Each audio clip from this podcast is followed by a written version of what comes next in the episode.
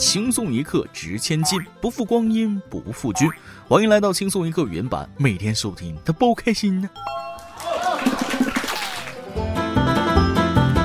前阵子也不知道咋了，可能是马上入冬的原因，我是手脚冰凉，腰膝酸软，晚上睡觉呢还冒虚汗，身子日渐虚弱。和对象说了这个情况吧，他也挺心疼我。第二天早上就去菜市场给我买了一个小乌鸡，说是在家里养着，过两个月让我吃上有营养的乌鸡蛋。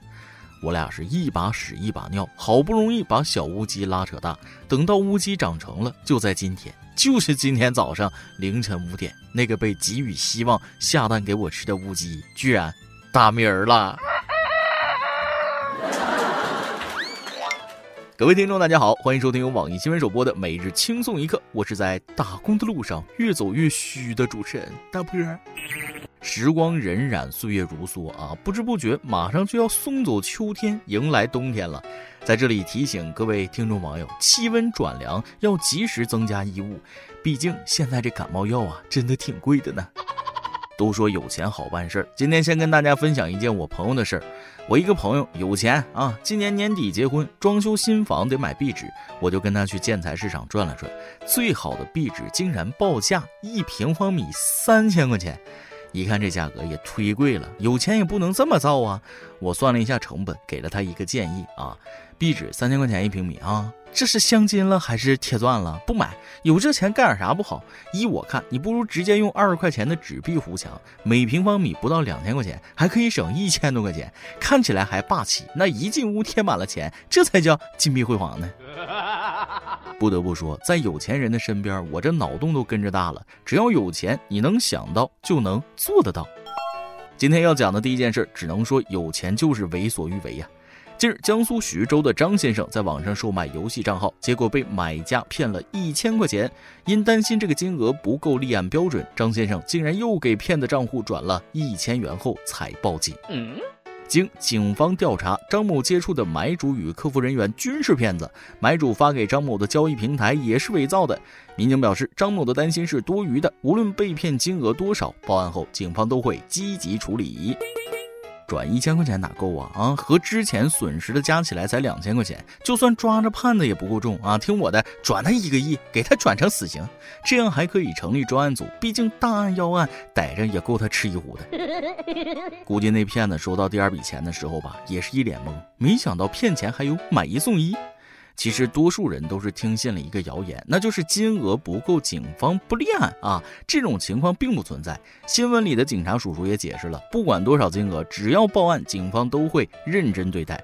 当然，追不追得回来另说，受理肯定会受理的。所以各位如果遇到网络骗子，一定要手机号正确啊，和骗子的呃相关信息及时联系警方，剩下的交给警察叔叔就好。就像下面这位民警同志，用智谋帮受害人追回了经济损失。前几天，浙江嘉兴受害人小张报案称自己中了圈套，被一名开奔驰车的男子骗取钱财。民警尝试拨打骗子电话，竟然通了。于是民警展开一波怒怼，确定骗子在高速上行驶之后，民警同志严厉警告骗子，自己可以随时通知同事把他拦截。如果十分钟之内不把骗来的钱交出来，那就让他吃不了兜着走。随后骗子秒怂，没到十分钟，受害人被骗的钱就当账了。怎么说呢？这才是智勇双全的好警察呀！在这里给你点个赞。下面这条新闻是跟广大单身群体密切相关的，可要仔细听好了。据外媒二十八号报道，日本岐阜大学的团队研发了一款散步女友机器手。对，你没听错，不是机器人，更不是女朋友，而是模仿女孩的手做了一个机器手。它在质感上模拟人体手掌的触感，并装有握力反馈系统，还加入了手汗、呼吸声、衣服摩擦声、女生的体位、拉手等多元化要素，让广大母胎单身、至今连异性的手都没有碰过的男性朋友，也能体验到令人脸红心跳的握手体验哦。不得不说，宅男群体为日本生育率的下降做出了不可磨灭的贡献。这都是一群什么样的人呢？啊，在我看来，日本的年轻人现在就是矛盾的混合体，空虚、寂寞、冷，然后还不想找对象。在如何更好的单身这点上，我服日本人。人为了不找女朋友，那真是费尽心力了。但是我觉得这玩意儿吧，功能不能太单一啊，只牵手怎么能够呢？我朋友想让我帮忙问一下啊，这个机器手能不能握成一个圈儿的手势？这真的是用来散步的吗？然而，这种点到即止的操作，至少还能让人接受啊，总比那些猥琐男强多了。好说，新加坡一名七十四岁的男中医师被女患者指控，在就诊期间，这个男医师对他毛手毛脚。不仅如此，男中医还将女病患的上衣脱光，并用嘴吸对方的胸部。对此，老中医却声称这是他的自创疗法，是活血治疗的一部分，可以促进血液循环。自创疗法真是把中医的脸都丢光了。对了，这位老中医，我最近脚气发作，不管是味觉还是触觉，脚趾头缝里都有点酸。你也用自创疗法帮我活血化瘀一下呗？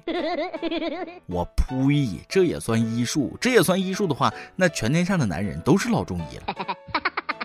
不敢想，这老流氓要是针灸会用什么办法啊？幸好女患者及时指控，不然后果是不堪设想啊。最后再跟大家说一件两性交往的事情，相亲其实很多人都经历过，而相亲时难免会遇到一些奇葩的人。近日，西安一男子在一家饭店就餐后坚持不付饭钱，店家无奈之下报警。原来啊，男子在这家饭店和一个女子相亲，女方还带了一个陌生人，点了一桌子菜，一共花了两百零三元。两人说好 A A，结果女子先行离开后就联系不上了，男子气炸了，便死活不肯结账。最后在民警调解下，最终男子同意先支付一半的餐费，后期民警联系上相亲的女子后再支付另一半费用。这件事发生以后，不少网友都说了：“男人嘛，不要那么小气，才两百块钱的账单啊，A A 每人才一百，何必太计较呢？”我觉得话不能这么说，慷他人之慨的事儿也不要做，这是钱的问题吗？我感觉不是，人家不是为了这两百多块钱，女方明显不尊重人在先，男的不计较那是大度，男的咽不下这口气，不想便宜了这个女的，要追究下去也无可厚非，原则问题，能把事情闹到警局，就不是单单心疼这两百块钱这么简单了。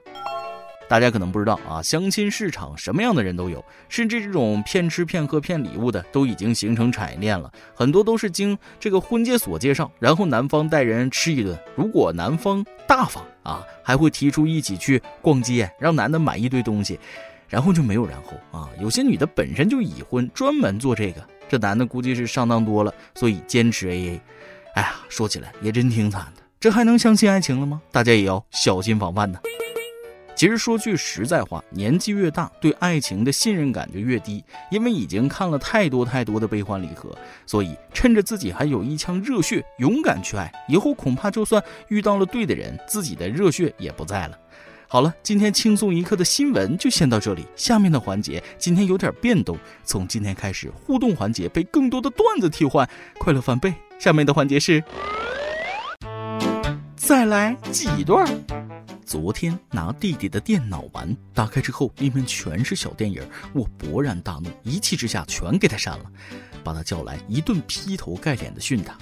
哎，你就这点追求吗？青春都挥霍在这上面了是不是？单身这么多年，你连高清的都不会下吗？又不是高清，还有马赛克，你让我怎么看？